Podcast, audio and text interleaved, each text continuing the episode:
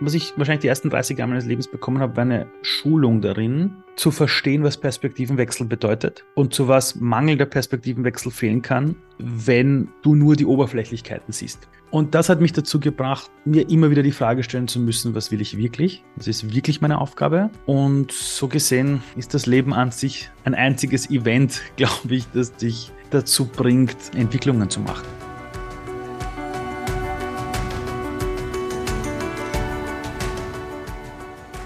Sie stehen vor Herausforderungen in Arbeits- und Lebensfragen? Dann sind Sie bei uns hier genau richtig. Wir sind B7 Arbeit und Leben. Wir beraten, begleiten, beschäftigen Menschen in schwierigen Lebenslagen und das ist unser Mutmacher zum Hören.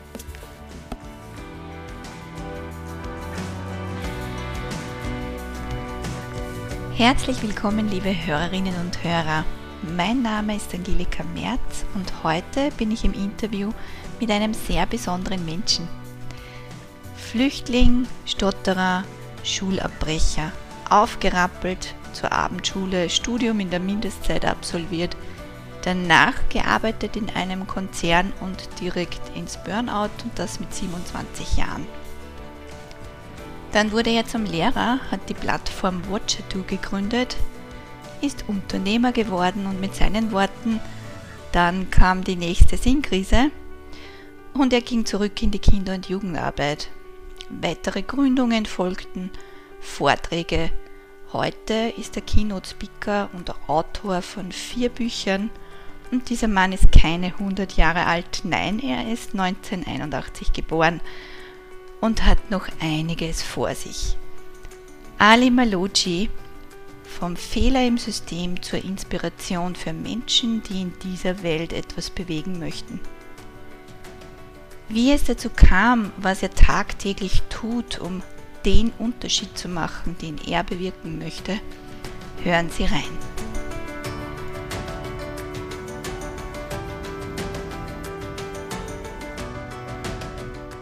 Ja, herzlich willkommen Ali. Wir sitzen da heute beisammen auf Zoom. Hallo. Wir sind ja der B7-Podcast, der Mutmacher zum Hören und auf deiner Homepage steht auch ganz groß der Mutmacher, Ali Maloci. Ah, wirklich? Ja. Ah, okay. muss, muss ich schauen. Ne? UNICEF Ehrenbeauftragter, EU-Jugendbotschafter, Unternehmer, Autor. Äh, wirklich wow, wie viele berufliche Stationen du schon hinter dir hast.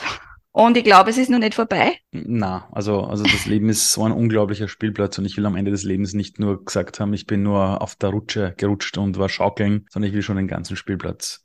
Wenn du da vor jetzt zurückschaust, was waren für dich so die wichtigsten Stationen, die die zu dem Menschen gemacht haben, der du heute bist? Hm. Also, ich glaube, das Wichtigste ist im Leben, dass man nicht zu stark an der Vergangenheit festhält. Ich glaube, was viele oft tun, ist, dass sie und, und, und ich erzähle das deshalb, weil ich es natürlich selber auch tue, ja, dass man viel zu stark auf der Vergangenheit festhängt und eben irgendwie sagt, weil das damals so und so war, habe ich heute dieses Leben. Und das hatte ich einen großen Teil meines Lebens, also bis ich so 20, 25 war, habe ich meiner Kindheit und Jugend unfassbar viel Schuld gegeben. Ja, also ich bin in einem Flüchtlingsheim aufgewachsen, ich habe die Schule hingeschmissen, ich habe als Kind gestottert, mein, Fa mein, Vater war in der Psychiatrie, also, aus der, also quasi aus der Flucht aus dem Iran vorbei war, ist er psychisch schwer krank geworden. Also ich hatte eine Jugend, wo man heute sagen würde, eher herausfordernd in vielerlei Hinsicht. Allerdings hatte ich auch unfassbares Glück, weil meine Eltern beide einen starken Bildungsbackground hatten. Und obwohl sie in Österreich nichts hatten und mein Vater bei Metro Flaschen eingeschlichtet hat und meine Mama Putzfrau war, haben sie im Iran, als sie damals noch ein friedliches Leben hatten, sehr viel in ihre Bildung investiert. Ja, das heißt, sie, sie hatten beide auch eine Uni absolviert. Sie haben gewusst, dass Bildung wichtig ist. Und obwohl ich damals in einer Art Armut aufgewachsen bin und die Hälfte meiner Kindheit alle meine Klamotten Spenden von der Caritas waren oder vom Roten Kreuz, hat meine, haben meine Eltern immer drauf geschaut, dass für Bildung muss immer Geld sein. Irgendwie. Das heißt, ich hatte ein Riesenglück und das andere war auch noch, dass meine Mutter äh, mir immer das Gefühl gegeben hat, ähm, wenn ich will, schaffe ich alles. Das heißt, diese Dinge haben mich geprägt und haben mich definitiv in jungen Jahren zu der Person gemacht, die ich heute bin. Ja, das heißt, das ist gar nicht mein Verdienst, sondern da haben sich meine Eltern einfach äh, quasi reingesteigert. Ähm, und die wichtigsten Stationen waren sicher eine Kindheit, die du selber jetzt nicht beeinflussen kannst. Ich zeige ich mal so ganz grob die ersten 10, 12, 13, 14 Jahre. Danach war eine wichtige Station, dass ich die Schule hingeschmissen habe. Das war meine erste erwachsene Entscheidung. Im Nachhinein, was ne, frage ich mich, woher ich den Mut genommen habe, das zu machen. Weil es war nicht so, dass ich ein Rebell war oder der Schlägertyp war, gar nichts. Ich habe einfach gemerkt, ich kann da nicht mehr hingehen. Ich hatte Angst vor der Schule, ich konnte nach nichts mehr schlafen. Und das hat dann mich auf eine Reise gebracht, wo ich versucht habe, zurück in die Gesellschaft zu kommen. Also wenn du, wenn du offiziell Flüchtling bist, Schulabbrecher bist, quasi all diese Labels hast, dann ist es nicht so, dass du zu einem Vorstellungsgespräch gehst und die Leute sagen, auf dich habe ich gewartet. Ja, das tun sie nicht. Und du bekommst relativ schnell mit, was es heißt, unfairen, einen unfairen Wettbewerb in der Welt zu haben, wegen Dingen, die, die du dir nicht ausgesucht hast. Und ich habe aber Gott sei Dank, bin ich in Österreich aufgewachsen. Das heißt, ich habe dann eine Abendschule gemacht und ein Studium. Beides ist ja gratis in Österreich, fast de facto. Das Einzige, was du halt machen musst, ist, du musst hingehen. Und ich hatte nur Glück, dass ein Lehrer und auch andere Menschen mir in meinem Leben irgendwie die Wiese gebaut haben, dass ich begonnen habe, Dingen zu folgen, die mir Freude bereiten. Das heißt, in meiner Jugend habe ich immer das Gefühl gehabt, das Beste liegt noch vor mir. Ich habe die Welt immer als eine Welt der Wunder erlebt und habe mich dann irgendwie durchgehangelt und habe dann Studium absolviert, obwohl ich in der Schule eine Katastrophe war, habe ich dann plötzlich das Studium in der Mindeststudienzeit absolviert und so Sachen. Danach ähm, habe ich in einem Konzern gearbeitet. Das hat mich auch sehr geprägt, weil ich gemerkt habe oder gesehen habe, was es bedeutet, in einem großen Betrieb zu arbeiten. Dort hatte ich dann einen Burnout, weil mir mit 27 Jahren alles zu viel wurde und dieses Unternehmen damals nicht dafür da war, Talente zu fördern, sondern eher mit Ellbogen, jeder gegen jeden. Die Firma stand kurz vor dem Verkauf damals an einen anderen US-Konzern. Und ich hatte diese Blauäugigkeit, dieses, ach, alles wird schon gut, wenn du in der Welt nur nett bist. Und es stimmt, wenn du nett bist in der Welt, wird alles gut.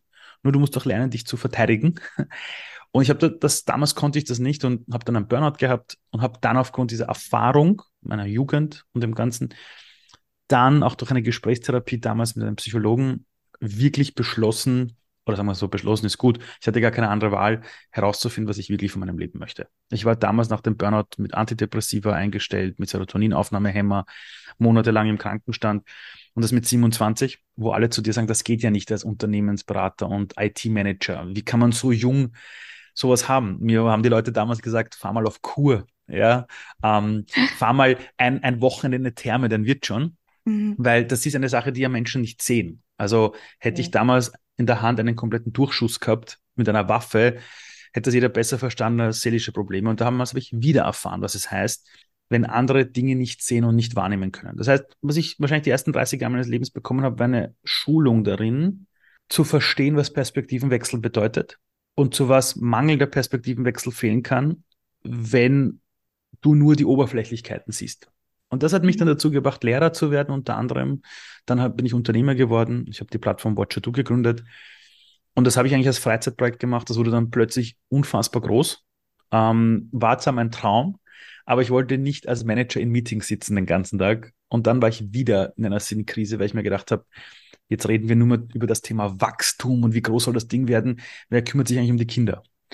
Und das hat mich dann dazu gebracht, dass ich wieder in, in die Schulen gegangen bin, mit Kindern gearbeitet habe, darauf geachtet habe, im Bildungsbereich vieles weiterzubringen. Und das hat dann dazu geführt, dass das Unternehmen selbst, also quasi die Form der GmbH und ich, wohin ich wollte, nicht mehr zusammengepasst hat. Das Unternehmen ist auf guten Beinen, wird auch gut geführt und alles ist super. Ich habe auch meine Anteile und alles. Und ich habe dann gemerkt, meine Aufgabe ist es, mit meiner Verständnis der Welt rauszugehen und neue Dinge zu gründen, die in dieser Welt dazu beitragen, dass Menschen in der Bildungs- und Arbeitswelt sich wohlfühlen, sich nicht als Fehler im System fühlen. Ich habe danach mehrere Gründungen gemacht. Ich habe dann begonnen, Vorträge zu halten. Das war aber auch eher ein Zufall. Bin gebeten worden, Bücher zu schreiben und habe letztes Jahr etwas gegründet, das nennt sich Future One Heroes. Das ist ein drei Monats Ausbildungsprogramm für alle Menschen, für quasi Erwachsene, also ab junge Erwachsene, mhm. die das Gefühl haben, ich bin ein Fehler im System. Die wissen, ich muss meine Rollen in dieser Welt neu definieren, aber denen hat niemand beigebracht, wie man sich in dieser Welt selber neu erfindet. Und wenn ich was kann, ist es das. Und ich habe mein Wissen der letzten 15 Jahre angereichert mit dem Wissen der besten Psychologen und, und, und, dort reingepackt. Und das haben wir dann gebaut. Das hat 300.000 Euro gekostet. Und dann kurz vorm Launch letztes Jahr habe ich dann beschlossen, wir werden es verschenken. Ähm, das war, das, das hat auch einen Hintergrund, ja, weil ich dann draufgekommen bin, ich mit 20 Jahren hätte man das nicht leisten können. Ich hätte nicht einmal 10 Euro gehabt für das Ding. Mhm.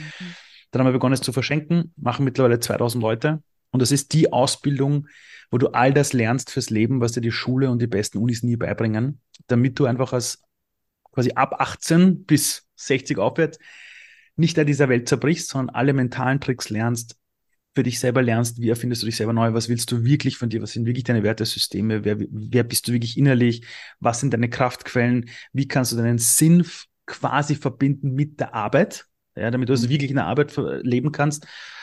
Und das haben wir gelauncht. Und das sind so die Dinge, die ich halt in dieser Welt tue, wo ich heute sage, ich sehe mich wahrscheinlich heute eher als Pionier. Und bis vor einigen Jahren war ich aber noch dieser, ich war der Flüchtling, der Schulabbrecher und das Ganze. Und das heißt, die Stationen meines Lebens, wie soll ich sagen, man kann sich auf eine Position runterbrechen. Es war definitiv die Station meines Lebens, wo ich vom Leben enttäuscht wurde, mhm. weil durch die Enttäuschung merkst du, wo das Ende deiner Täuschung ist. Also jede Sinnkrise im Leben ist immer eine Wahrnehmungskrise. Jeder Mensch, der im Leben irgendwo zerbricht, in 90 Prozent der Fällen hat das was damit zu tun, dass du eine Erwartungshaltung vom Leben hast. Zum Beispiel du heiratest und denkst dir, jetzt habe ich geheiratet, jetzt kann ich mich zurücklehnen, das bleibt für den Rest meines Lebens so. Ich muss nie wieder was machen, alles passt. Plötzlich kommt dein Partner nach Hause und sagt, sorry, passt nicht. Und wenn du dann wirklich deine Wahrnehmung ein bisschen zurückgehst, merkst du, oh, es gab viele Anzeichen dafür, aber du wolltest mhm. es nicht wahrhaben. Zum, zum Beispiel. Es ist nur ein, ein blödes Beispiel, ja. Und das hat mich dazu gebracht, mir immer wieder die Frage stellen zu müssen, was will ich wirklich? Was ist wirklich meine Aufgabe? Und so gesehen ist das Leben an sich ein, ein einziges Event, glaube ich, das dich dazu bringt, ähm, Entwicklungen zu machen. Ja. Also ich kann es jetzt nicht auf einen Punkt festmachen. Was definitiv mein Leben immer wieder verändert, ist meine kleine Tochter. Ich werde jetzt im Juni wieder Papa, ein zweites Mal wieder ein Mädchen. Hey, schön. Ja, voll super. Gratuliere. Und da zum Beispiel ist es wirklich so, dass ich, äh, also im Gegensatz zu dem, was ich die letzten Jahre gemacht habe, runter reduzieren möchte auf 50 bis 60 Prozent. Also du siehst dich heute als Pionier? Ein, ein, ein guter Freund hat mal zu mir gesagt, Ali, bist du Flüchtling oder Pionier? Ich habe gesagt, was meinst du mit Pionier? Er sagt, naja, Pioniere sind Menschen, die zu neuen Dingen aufbrechen und Dinge tun, die vorhin noch keiner so getan hat, in der Art und Weise. Mhm. Ich habe zu ihm gesagt, naja, ich, ich habe dann zu ihm gesagt, ich hatte gar keine andere Wahl, als ein Pionier zu sein. Und er sagt, naja, ist ja egal, warum es so passiert ist, aber du hast dich dieser Rolle gestellt. Der hat mir beigebracht, nicht mehr in dem alten Muster zu denken, sondern sagen, nein, all diese Dinge waren dafür da, damit ich gezwungen wurde, zu neuen Ufern aufzubrechen.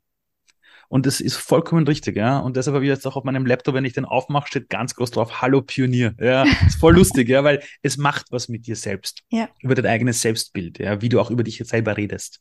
Ähm, wovon hast du als Kind oder Jugendlicher geträumt? Ich wollte jeden Job der Welt mal machen. Also, nein, das ist wirklich so. Also ich habe ich, ich hab etwas, also, sage ich mal so, es gibt Menschen, die sind alle nur im Kopf, ja, und es gibt andere, die sind ganz stark im Herzen, dann gibt es welche, die haben die sind Mensch, die sind in beiden Welten. Und wenn man so mit Menschen spricht, die sich ein bisschen so mit Potenzialentfaltung auskennen und, und, und, die manchmal auch Dinge reden, wo der Kopf nicht nachkommt, die würden zu mir sagen, ich bin so jemand, ich habe ein offenes Empfangszentrum. Ja, das heißt, ich komme in einen Raum und ich kann nach drei Minuten sagen, wo das Thema der Menschen ist. Ich kann in ein Gefängnis kommen, habe erwachsene Häftlinge vor mir sitzen und weiß ganz genau, wie muss ich mit denen reden, damit sie mir auch glauben und vertrauen. Ich weiß relativ schnell, was, wenn Kinder vor mir sitzen, sind in der Trauer, sind die Wut, sind im Ärger. Wenn ich mit Führungskräften arbeite, spüre ich, was da ist. Das ist jetzt etwas, das habe ich zwar trainiert in meinem Leben, weil ich als Kind, der gestottert hat, für mich Wege finden musste, trotzdem akzeptiert zu werden.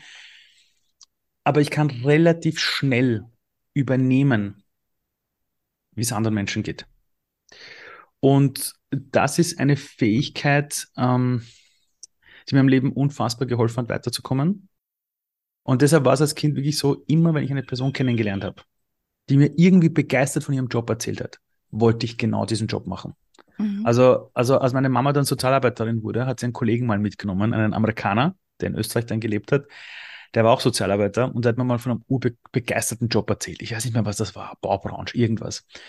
Und nur weil er begeistert darüber erzählt hat, wollte ich das auch machen. Und es ist heute noch so. Ich gehe zu Unternehmen, irgendjemand erzählt mir dort ganz begeistert, dass er irgendwas macht und ich stehe daneben und denke mal, geil, das will ich auch machen. Ja, ähm, das heißt, ich wollte einfach alles machen. Also es war für mich auch immer so, eine Sache, die ich dann schon machen wollte, so wie ich dann gecheckt war, ich würde am liebsten all diese Dinge lernen und mhm. sie dann am liebsten allen Menschen auch erzählen. Das heißt, ich möchte Kindern was erzählen. Also ich habe es mal so genannt, ich möchte der größte Lehrer der Welt werden. Ja? ähm, und aber halt nur die Dinge wiedergeben, die ich selber wahrnehme. Und ich wollte als Kind jeden Job machen. Und es ist heute teilweise wirklich noch so. Also mhm. ich renne rum, sehe Dinge, denke mir, fuck, hey, das könnte ich auch mal machen, das wäre auch cool. Und wenn ich dann wieder dort weg bin, denke ich mir, nein, nein, nein, ich bin schon glücklich mit dem, was ich mache. Ja. Also, Jetzt hast du gesagt, du hast äh, als Kind oder Jugendlicher geträumt davon, wenn dir ein Job zugesagt hat, dann wolltest du den machen. Mhm. Ähm, hat sich das ein bisschen in, in deiner Plattform Watcher.do, die du gegründet hast, wiedergefunden? Also Watcher.do, also die Menschen, die mich seit meiner Kindheit kennen, wissen, ähm, ich habe mich selber durch Watcher.do digitalisiert. Also ich habe als Kind gestottert, aber ich hatte nie ein Problem, die Leute zu fragen, äh, wie ihr Job so ist. Also witziger, ich habe gestottert und ich hatte Angst, mhm. mit Leuten auch zu reden, aber beim Jobthema wollte ich alles wissen. Ich bin wirklich als Kind auf der Straße gestanden, hat mir keine Ahnung, wenn ein Feuerwehrauto da war. Und da sind fünf Feuerwehrleute ausgestiegen. Stand ich wirklich daneben und habe mir echt so gedacht, jetzt machen die alle denselben Job. Aber warum machen die den? Und haben als Kind immer gedacht, die werden das ja nicht aus demselben Grund machen und die werden nicht alle in derselben Schule gewesen sein. Ich wollte das alles als Kind wissen. Und irgendwann später habe ich mir immer gedacht, das wäre so cool, wenn du einfach auf diese Geschichten zugreifen konntest. Und dann irgendwann kommst du in die Arbeitswelt und dann redest du mit Menschen in der Arbeitswelt und denkst da, sag mal, warum erzählt uns das in der Schule niemand? Weil die wenigsten Menschen, die ich in der Arbeitswelt getroffen habe, haben ganz genau mit 14, 15 gewusst, was sie wollen. Und dann, und auch die, auch, auch die Eltern haben keine Ahnung, was da draußen notwendig ist. Und auch die Lehrer und Lernen, die haben so viel zu tun mit anderen Sachen. Und dann erzählt man den Kindern irgendwas von Karriere und irgendetwas, was einfach nicht stimmt. Und ich habe mir immer gedacht, warum erzählt das keiner den Leuten? Und dann hat es in mir weitergearbeitet. Und dann war irgendwann so ganz klar so, und dann habe ich herumgespielt mit so einer Kamera und zuerst hätte das ein kleiner Blog werden sollen in Textform. Dann habe ich gemerkt, mhm. ich habe keinen Bock zu schreiben, das ist viel zu mühsam. Und so hat das eine zum anderen geführt. Und ich habe de facto meine kindliche Neugierde und die Fragen, die ich allen Menschen gestellt habe, eins zu eins in Watcher Doom gebaut. Also, also das ist wirklich so, die Leute, die mich kennen, sagen, ah, du hast das, was du wolltest, einfach ins Internet gebracht, sage ich, genau so ist es. Bist du heute totaler gestandener im Leben? Also so hat man zumindest den hm. Eindruck. Du stehst mit beide, beiden, beiden im Leben. Ist das irgendwer? Ja, ich kenne noch keinen Keine Erwachsenen, Ahnung. der das hinkriegt. Also. Ja, es, du machst zumindest den Eindruck. Sag mal so, ich, ich, ich hinterfrage mich jeden Tag. Also das muss ja. man schon sagen. Also ich kenne okay. niemanden in meinem Umfeld, der sich so oft hinterfragt mit dem, was er tut, wie ich. Mhm. Aber das mache ich halt auch. Ich möchte niemals, dass der Tag kommt, wo ich die Dinge als normal und gegeben sehe. Mhm. Also ich glaube, das ist unfassbar gefährlich. Und ich glaube, wenn du das schon tust und du nimmst dir auch Zeit für dich und gehst auch in die Stille und so, dann wirkt es vielleicht auf andere so, als wärst du irgendwie im Leben gestanden. Also ich glaube, mhm. du musst schon die Fähigkeit haben, dich zu erden, weil du ansonsten ständig irgendwo herumfliegst. Und die letzten Jahre, wo ich teilweise hunderte Vorträge im Jahr hatte, hatte ich nicht immer die Möglichkeit, mich zu erden. Ja, das, das, das geht gar nicht. Also das, das, aber ja, also ich, ich, ich, ich versuche schon, mich immer wieder mit Menschen zu verbinden und auch mit mir selbst, ja. Mhm. Ali, wenn du sagst, ich hinterfrage mich jeden Tag, gibt es da eine bestimmte Frage, die du da stellst? Ja, Natürlich. Also ich stelle mir, das ist auch mein Lebensthema, glaube ich. Ich stelle mir immer wieder die Frage, wer bin ich eigentlich? Also ich, ich, ich kann seit zehn Jahren, also als ich CEO von Watcher war, war das einfach. Bist rumgegangen, hast gesagt, ich bin der Gründer von Watcher Das war easy. Als das dann aufgehört hat und die Menschen mich mal gefragt haben, ja, zum Beispiel, ich komme noch auf eine Party, auf eine Veranstaltung, irgendwo hin, ja, und du redest mal mit jemandem so nebenbei auf einem Café und der fragt dich, ja, was machen sie so? Ganz ehrlich, das ist die schlimmste Frage auf der Welt. Ich habe keine Ahnung, was ich sagen soll. Ja, die einen, die mich aus dem Business-Kontext kennen, wo ich keine Ahnung, äh, ich so mit Führungskräften arbeite, sagen zu mir, ja, der ist so wie ein Berater. Andere, die mich auf einer Bühne sehen, sagen, ich bin Motivator, obwohl ich den, das Wort hasse, aber ist halt die Schublade, mit der die Leute was anfangen können. Dann sagen einige, ja, der arbeitet immer mit Kindern und dann wundern sie sich, dass ich die Hälfte meiner Zeit eigentlich mit, mit Top-Führungskräften in Unternehmen die entwickle und sagen, ja, wie, wie passt das zusammen? Und ich habe schon langsam gelernt, den Leuten zu erklären, ich verbinde die Welt der Jugend mit der Welt der Führungskräfte und der Arbeitswelt. Das heißt, ich bin eine Art Übersetzer zwischen denen. Damit kann zwar auch keiner was anfangen, aber danach erkläre ich, wie ich das umsetze. Und das ist eine unfassbar schwierige Frage für mich. Wer bin ich eigentlich? Also wenn ich die, wenn ich dann andere Leute frage und sage, ich habe keine Ahnung, wer ich bin, wie würdest du mich beschreiben, sagen die immer zu mir, das ist ja urleicht und beschreiben mich halt aus ihrer Perspektive, wo sie mich wahrgenommen haben. Und das ist halt ein Teil des Ganzen, aber nicht das Gesamte.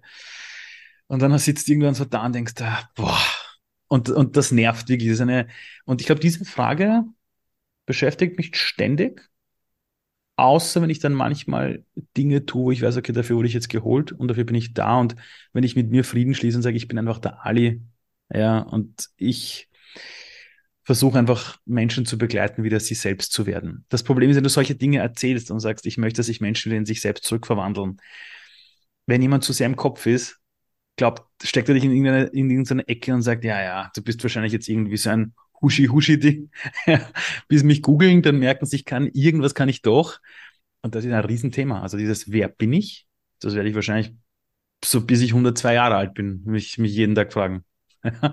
also wer bin ich und vor allem so was kann ich überhaupt? Also mhm. ich einmal die Woche schaue ich meine Frau an und sage, Scheiße, was kann ich überhaupt? Ja, weil die Dinge, die mir leicht fallen, die anderen schwer fallen, die sehe ich manchmal gar nicht ja. als, als wirklich ein Job. Ja.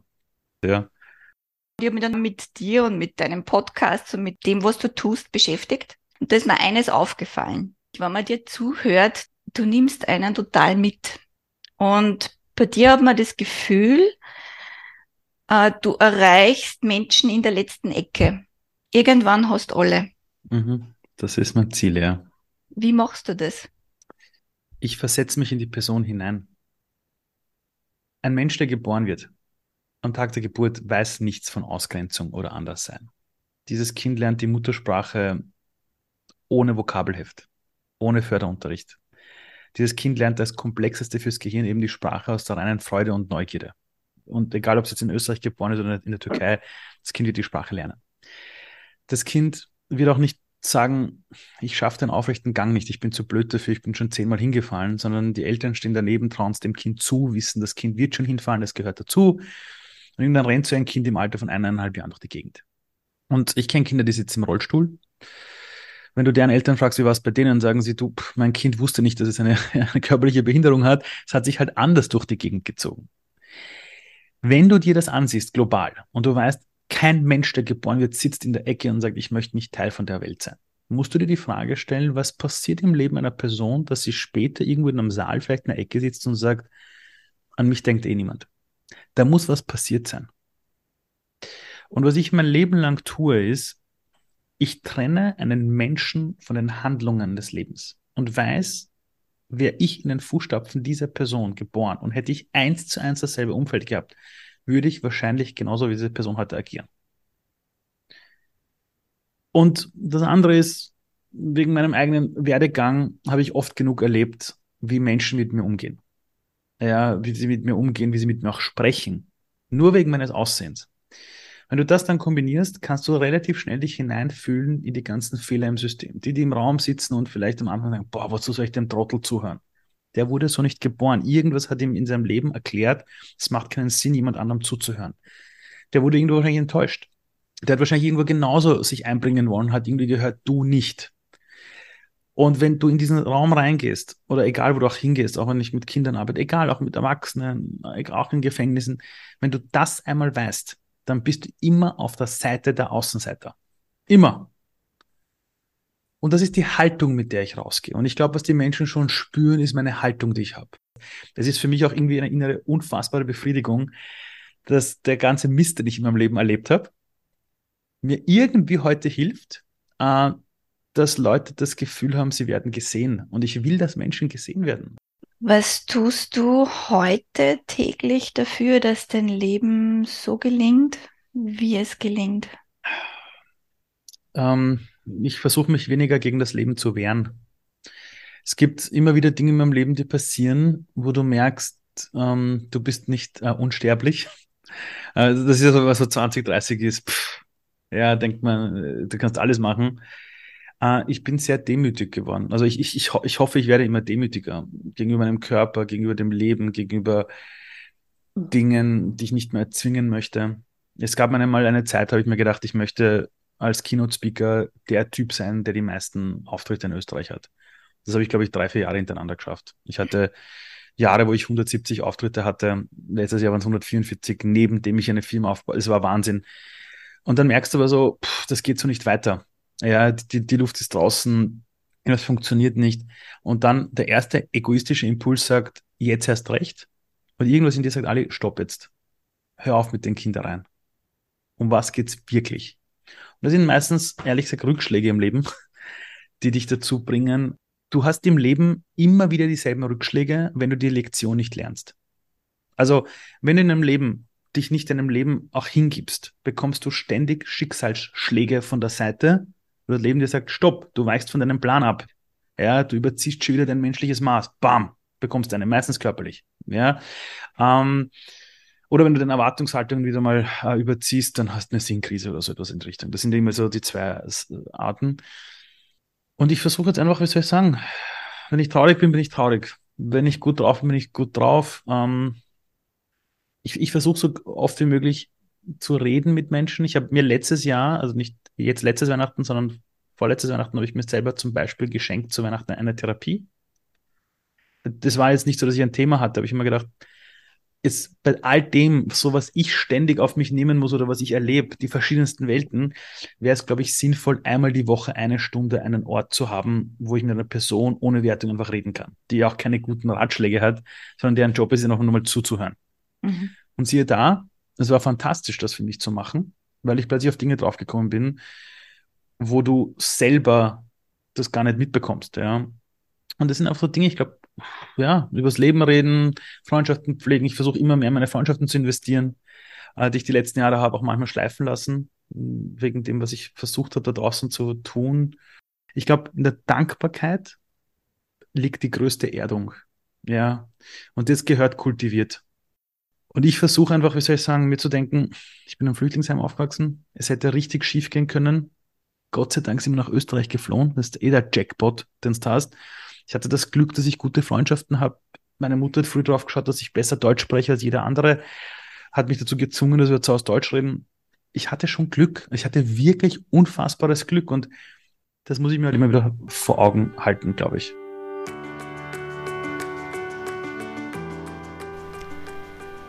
Liebe Hörerinnen und Hörer, ich hoffe, Sie konnten sich einiges mitnehmen aus der heutigen Folge. Mich hat Ali absolut mitgenommen und danke dafür. Danke an Ali Malucci. Sie finden vieles über ihn auch online. Die Internetadresse von Future One finden Sie im Podcast-Text. Sie dürfen sich auch auf eine weitere Folge mit Ali freuen. In der Folge 88 geht es um Menschen, die Orientierung suchen. Was kann helfen? Wie können Sie auf Ihren Weg kommen? Liebe Hörerinnen und Hörer, Sie sind es gewohnt, abschließende Mutmacherworte zu hören und heute habe ich dafür Ali gefragt, was würdest du heute deinem 18-jährigen Ich sagen? Also ganz ehrlich, ich würde ihm wirklich sagen, hey, ähm, du musst nicht repariert werden. So wie du bist, bist du grandios. Ich gratuliere dir zu deiner ersten erwachsenen Entscheidung. Äh, und wenn du Angst hast, das ist normal. Ich, würde wirklich dem sagen, folg deiner Freude. Folg deiner Freude, tu die Dinge, die dir Spaß machen, ja, und steh zu deinen Entscheidungen. So wie du bist, bist du super. Die Welt wartet auf dich, genieße es. Und das, was du gerade erlebst, das ist alles für irgendwas gut. Solange du das machst, was du willst oder woran du glaubst, kannst du es nicht falsch machen im Leben.